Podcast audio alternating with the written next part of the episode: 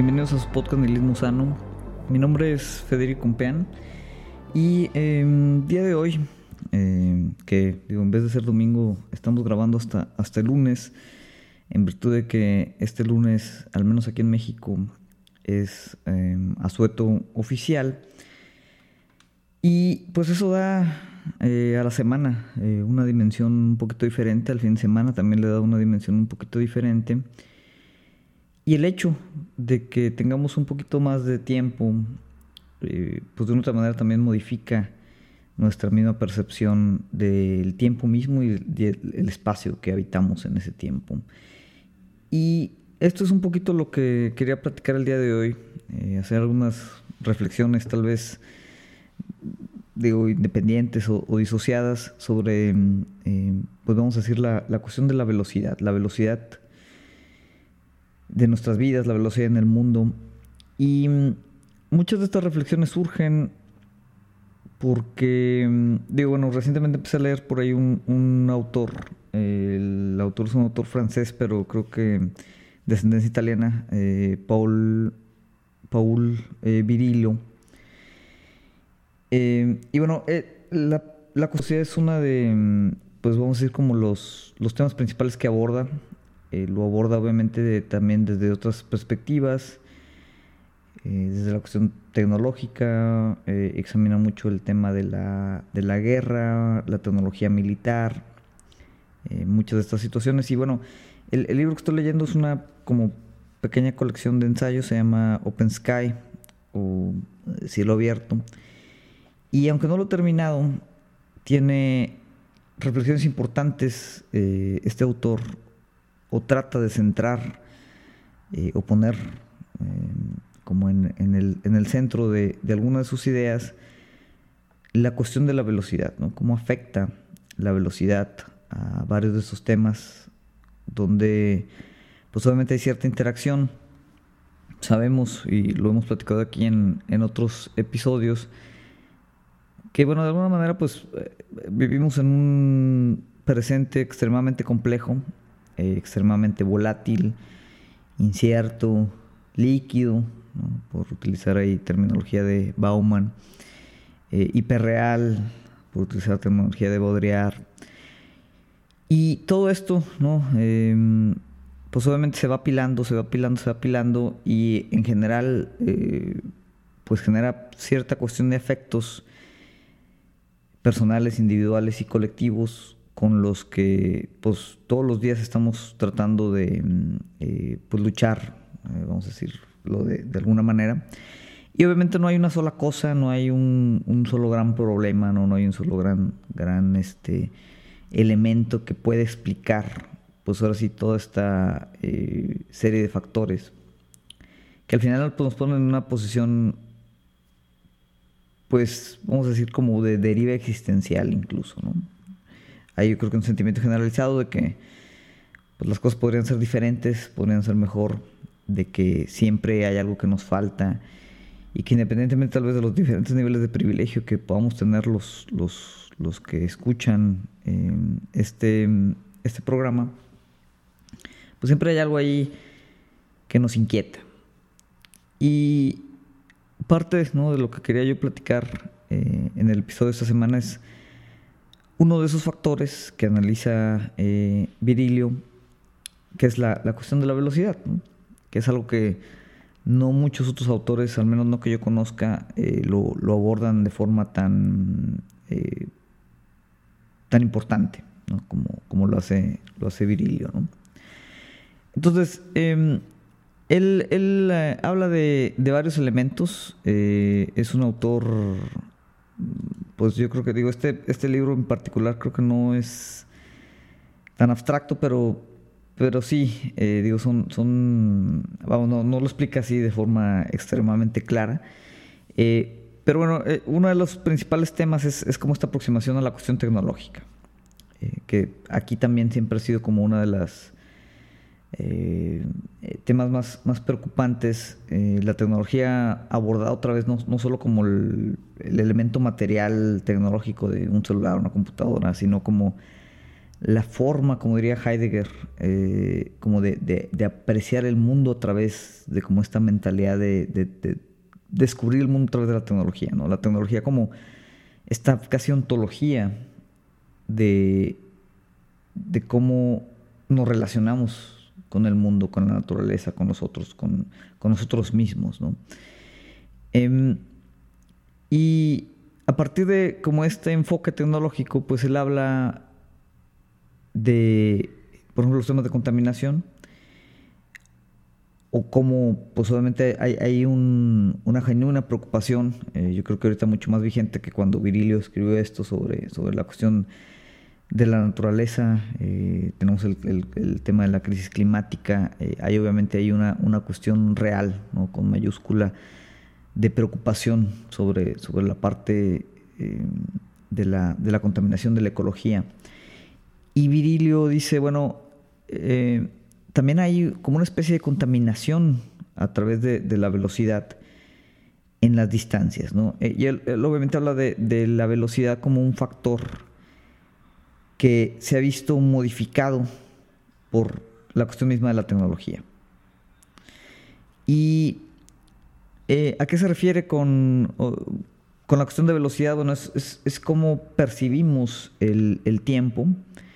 Eh, obviamente él lo refiere como toda esta evolución tecnológica que ha habido desde, incluso que pues, empezamos a ver, eh, utilizar a, animales para temas de transporte, temas de trabajo, temas de carga, como esta parte que le llama biológica que después este como metabolismo natural de, tecnología lo, lo, llevamos a la parte mecánica eh, a través de pues, los motores em, y todo esto obviamente incrementó la velocidad en la que nos movemos, la velocidad en la que, en la que trabajamos y después que este libro creo que lo escribe por ahí de los noventas pues obviamente ya hay una cuestión como una tercera revolución que le llama eh, en donde pues ahora a través de pues toda la interfase de comunicaciones, telecomunicaciones, la velocidad a la que se transmite eh, mediante impulsos electromagnéticos, eh, fibra óptica, etcétera, etcétera, la información, pues obviamente seguimos impulsando o haciendo más rápido eh, pues nuestra relación diaria. Entonces, él, esto refiere que se empieza a generar también una especie de contaminación como de espacio-tiempo, eh, en el que no es que la percepción del tiempo esté separada, sino que la misma forma en la que nosotros percibimos el tiempo, pues influye también en la manera en la que percibimos el espacio. Habla, por ejemplo, digo, en los noventas era eh, justo una década muy importante para todo eso del, del tema de la globalización. Y como esa parte, aunque físicamente no altera el mundo, si hay una percepción de cómo este pues se va achicando. Eh, nuestros espacios se van, se van disminuyendo y, esto es algo a lo que Bill le llama como esta contaminación de las distancias, ¿no? que es una como apariencia del encogimiento del mundo. Eh, y obviamente hay una tendencia, eh, a partir de la parte tecnológica, hay una tendencia que constantemente se está volviendo todo más inmediato. Y en ese sentido, pues hay una reducción constante hacia la nada de, los tiempos y por ende de nuestra percepción también de los espacios. Hay una tendencia hacia lo instantáneo, lo inmediato. Y obviamente, pues en esta tendencia la tecnología juega un, rol muy importante en el que empieza a ver como esta mezcla entre lo biológico y lo tecnológico.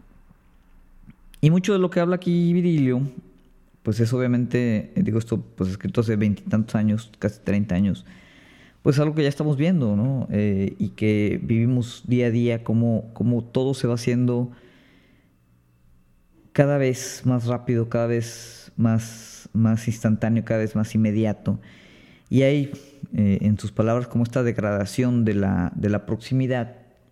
Y en esa misma degradación de la proximidad, pues también nosotros, como en, esta interacción, pues hay como una especie de quiebre en, la forma en la que nos relacionamos. Ya que, pues está claro, eh, y yo creo que eso podríamos estar de acuerdo, que la forma en la que está acomodadas las distancias, los espacios, los tiempos, determinan de alguna otra manera pues, la forma en la que organizamos también nuestras relaciones con nosotros y con el mundo. Cuando la velocidad empieza a degradar esa parte, cuando se empieza a, todo a, como eh, juntar, confluir, em, otra vez perceptualmente, tal vez no físicamente, pero perceptualmente, pues obviamente también cambia la forma en la que interactuamos y nos aproximamos hacia el mundo.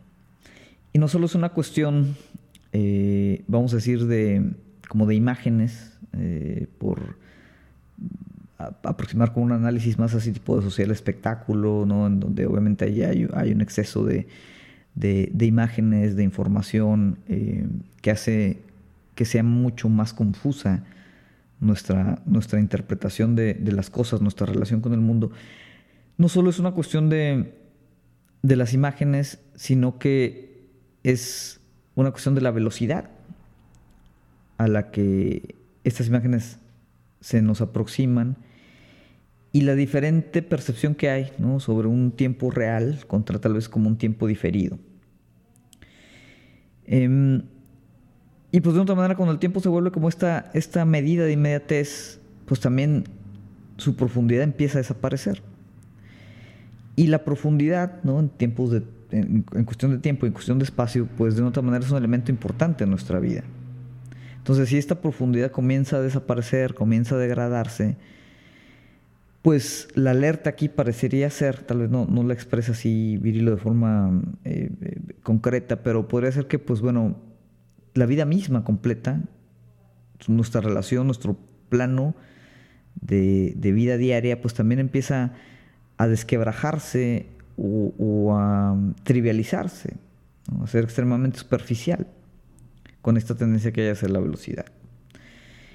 Entonces aquí surgen, eh, yo creo que pues una serie de reflexiones, digo, no he terminado el libro y, son reflexiones que tal vez, digo yo en lo personal, como no, no, había puesto el, tema de la velocidad, no así tan explícito como lo hace Virilio, pero nos llevaría a a ciertas reflexiones sobre em, esta tendencia, ¿no? De, cómo se está acelerando el mundo y la velocidad a la que va y cómo esta velocidad, no solo en un, vamos a decir, análisis como marxista de temas de productividad em, o saturación de información, pero, pero cómo la velocidad misma cambia la, la forma en la que obviamente percibimos el mundo y en ese sentido, pues reacomoda también nuestras sensibilidades.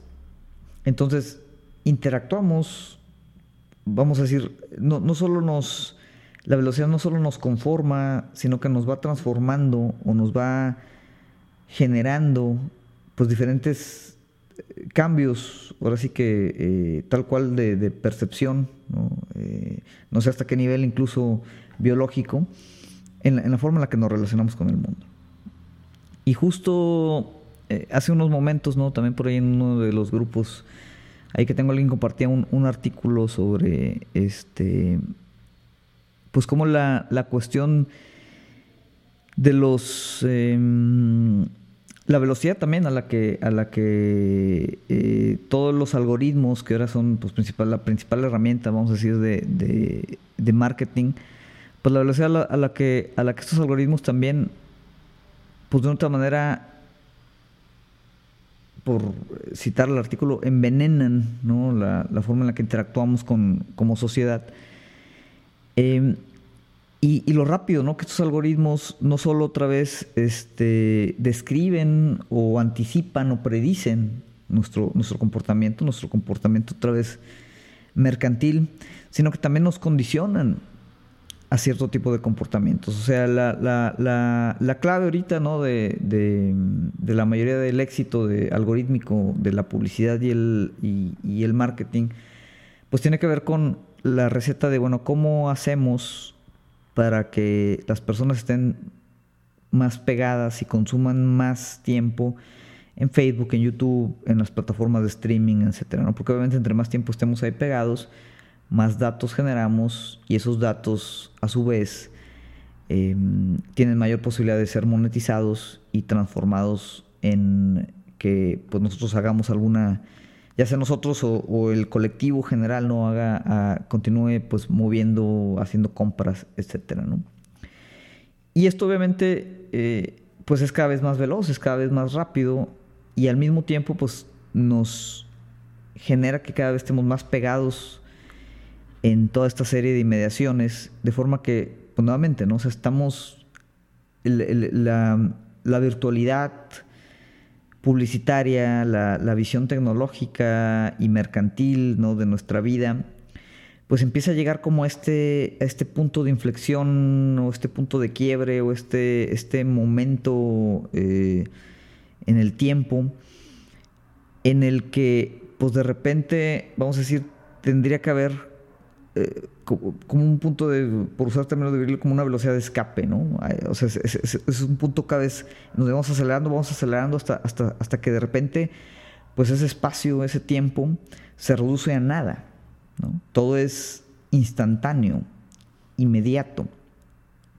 Entonces aquí estamos hablando ya no solo de un tema como una preocupación, vamos a decir, eh, que está acotada únicamente a pues, la publicidad o al marketing o a lo que consumimos, eh, o que podría estar acotada incluso, pues otra vez, ¿no? Como a la gran pregunta de de, los problemas de, o los límites del, capitalismo. Y no se trata tal vez entonces, sino de, algo mucho más profundo, ¿no? O sea, algo, algo, que está cambiando la forma en la que procesamos nuestra realidad misma, ¿no? O sea, que está cambiando la forma en la que nos relacionamos con, con el mundo, con los otros. Y se vuelve entonces una preocupación, vamos a decir, casi casi existencial. Un riesgo más allá de si queremos o no participar de ciertos procesos económicos, si queremos elegir o no elegir eh, ciertos elementos de consumo, si estamos a favor o en contra de, ciertas nociones ideológicas, sino que ya el tema se vuelve como una afrenta misma a la forma en la, en la que vivimos y empezamos entonces, o tendríamos que empezar a tener preguntas que nos llevaron a reflexionar otra vez sobre qué significa esto a ese nivel existencial. El incremento constante de velocidad, ¿no? esta aceleración que parece pues cada vez más difícil de controlar, que cada vez está más fuera de nuestro alcance, que cada vez es más automática, que cada vez es más instantánea, que cada vez está determinada más por los procesos y los algoritmos mismos que simplemente se retroalimentan para ser cada vez más optimizados todo eso que sucede, que está sucediendo en el día a día, que lo podemos ver hace cinco años y comparar hace cinco años como estamos ahorita y, es, increíble ¿no? Lo, rápido, lo exponencial que ha avanzado todo esto. El control que hemos perdido de todas las tecnologías, todo eso nos debería llevar a hacer una reflexión, decir, bueno, ¿cómo posicionarnos ante este tema? ¿Qué es lo que se está amenazando? ¿Qué es lo que está bajo pues eso, bajo amenaza, bajo transformación, hacia dónde se está transformando y qué implicaría eso, ¿no? Y eso es difícil, obviamente, de, reflexionar, es difícil como de, plasmarlo en, ideas tan claras como algunos de esos grandes pensadores que hace 20, 30 años o incluso más ya veían que se estaba gestando este fenómeno y ya anticipaban obviamente que, iba a ser esto, una especie de, amenaza, una especie, una especie de crisis existencial colectiva. Y aunque es difícil tal vez explicar en blanco y negro por qué esto es una crisis existencial, yo creo que la mayoría de nosotros, a, nivel al menos emotivo o afectivo, entendemos por qué puede ser peligroso. Y yo creo que lo, de una otra manera lo, lo, vivimos o lo sentimos o lo experimentamos en nuestro día a día. O sea, esta velocidad tan, tan abrumadora, esta saturación que no solo ya es saturación de imágenes o información, sino que es también como una especie de claustrofobia en la que el tiempo hace que los mismos espacios los percibamos como más pequeños, el tiempo como menos importante eh, y, todo lo que no sea inmediato, todo lo que, lo que no represente eh, una, especie de, noción de que estamos avanzando, ¿no? de que nos estamos moviendo, incluso cuando no estamos haciendo nada. O sea, incluso cuando estamos simplemente sentados en el baño, viendo nuestro, nuestro feed de Twitter o Facebook o, YouTube o lo que sea. Pero, pero tenemos ya como esta adicción a la velocidad del movimiento, a la información, a estar siempre conectados, como con esta ciudad mundo, que tiene un tiempo distinto a los tiempos tal vez aquí locales, los tiempos de, mi casa, los tiempos de, mi relación, de mi plática con, la gente que está inmediatamente cercano a mí. Y obviamente pues empieza a ver, hay, como este quiebre, ¿no? Como esta, esta ruptura en, dos mundos donde uno pues ya está muy bien representado como en la virtualidad y el otro que sigue siendo un mundo real, ¿no? Que aunque perceptivamente se, se siente encogido, ahí está presente. Pero un mundo real que cada vez nos cuesta más trabajo interactuar con él, que cada vez nos cuesta más trabajo posicionarnos ahí, en ese espacio, en donde los tiempos no son inmediatos, en donde tenemos que esperar, tenemos que darle tiempo a ciertos procesos, tenemos que ver, no sé, crecer una planta, por ejemplo. Los que alguna vez han plantado una semilla y visto esta planta cómo va día tras día, no creciendo, hasta que tal vez si es una hortaliza da por ahí algún fruto. Es un proceso extremadamente mm, natural, por así decirlo, pero que ahora nos parece muy extraño. En un mundo obviamente donde ya estamos condicionados a que, por ejemplo, si quiero comprar algo, pues ya que tarde uno o dos días ya genera cierta incomodidad, aunque venga desde el otro lado del mundo. Obviamente, esta expectativa, esta dependencia, esta casi adicción a lo instantáneo, a la velocidad, esta degradación de proximidad y tiempo, tiene obviamente consecuencias también eh, en el, en el, mundo real, o sea, no solo en la virtualidad o en la forma en la que percibimos el mundo, sino en la realidad. O sea, el sentimiento de que vamos muy rápido, yo creo que lo estamos sintiendo todos y, lo, y se refleja, por ejemplo, en, el trabajo. Este día, que al menos para mí ahorita es libre, cada minuto que pasa siento que es, que es un minuto desperdiciado que se esfuma, en donde o no fui productivo, o el tiempo que pasé no siendo productivo, fue un tiempo que desperdicié, porque tengo muy poco tiempo disponible para mí. Entonces, esto otra vez empieza a generar ciertos niveles de ansiedad, de desesperación interna, y, nos debe orillar, ¿no? Hacer estas, estas preguntas de, bueno, ¿por qué vamos tan rápido? ¿Qué pasa si cuando pido algo de Amazon, de sea Mercado Libre, qué pasa si en vez de llegarme en un día me llegara en 10? ¿Cómo afectaría eso mi vida? Porque entre más rápido queramos ir o estamos acostumbrados a ir, obviamente todos nuestros redes de aparatos y estructuras productivas tienen que ir a esa velocidad. Y empiezan entonces a, generarse las preguntas de decir, bueno, ¿quién se beneficia de que esto vaya tan rápido? Si a nosotros nos causa simplemente una especie como de pánico existencial, nos causa esta degradación de nuestras relaciones, hace que nuestro día a día sea más frenético, más desgastante, que el trabajo nos acabe más rápido, que estemos más estresados. Todo en, el sentido de que, ¿para qué vamos a ver una serie a 1.5 de velocidad? Escuchar un mensaje, ¿no? Leer fragmentos para tratar de, entender elementos complejos. O sea, ¿a, ¿a, quién le beneficia que todo esto vaya tan rápido? Si estamos como en este realización afectiva o emotiva de que esto nos tiene un poquito abrumados. Y obviamente la, respuesta es muy fácil. Lo veíamos otra vez en, este ejemplo de, la máquina publicitaria algorítmica. ¿Quién se beneficia de que esto sea tan rápido? El capital. Pero el tema no es solo de, bueno, pues es que otra vez, esto es un problema del capitalismo y hay que eh, abolirlo con la revolución, o etcétera, etcétera, ¿no? El, capitalismo es al final como una especie de síntoma también de una visión, otra vez en términos como heideggerianos, de, de cómo aproximamos ontológicamente la vida a través del lente tecnológico.